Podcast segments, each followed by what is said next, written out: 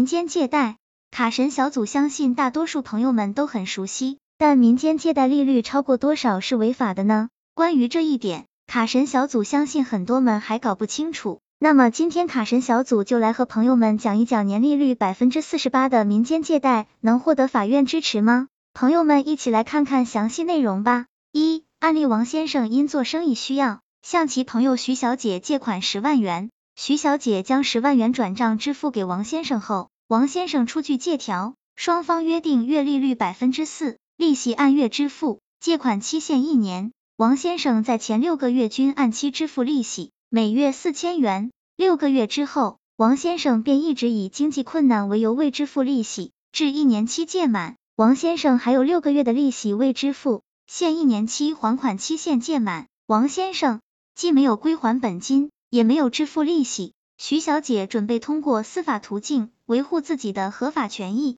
二、关于王先生和徐小姐的案件分析，本金为十万元是毫无疑问的，但这利息应该怎么算呢？那么利息能不能按月利率百分之四计算？利息本来应该是借款人与出借人意思自治的范畴，你情我愿。但实际情况是，很多借款人的自愿是被迫愿意的情形下才同意的高利息，甚至有月利率百分之五、百分之八。如果法律不加以调整，就完全乱套了。最高人民法院关于审理民间借贷案件适用法律若干问题的规定第二十六条，借贷双方约定的利率未超过年利率百分之二十四，出借人请求借款人按照约定的利率支付利息的，人民法院应予支持；借贷双方约定的利率超过年利率百分之三十六，超过部分的利息约定无效，借款人请求出借人返还已支付的超过年利率百分之三十六部分的利息的，人民法院应予支持。在第二十六条明确规定了两个标准，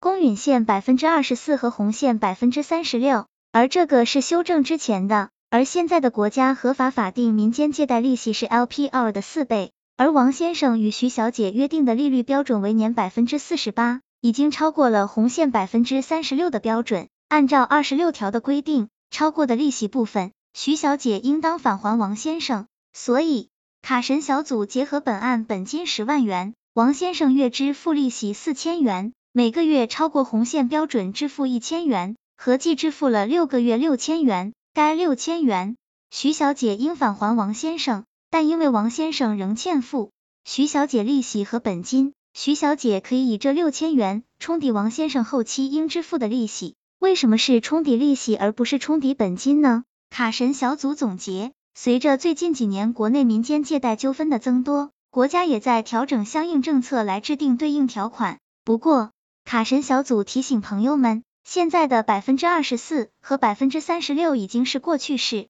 现在朋友们民间借贷的最高限为 LPR 的倍，综合比在百分之十五点六，还不到百分之十六。在卡神小组看来，比银行的信用卡分期利息都低。那么未来民间借贷何去何从？我们只能拭目以待。朋友们说是不是？希望这个资料对朋友们有所帮助。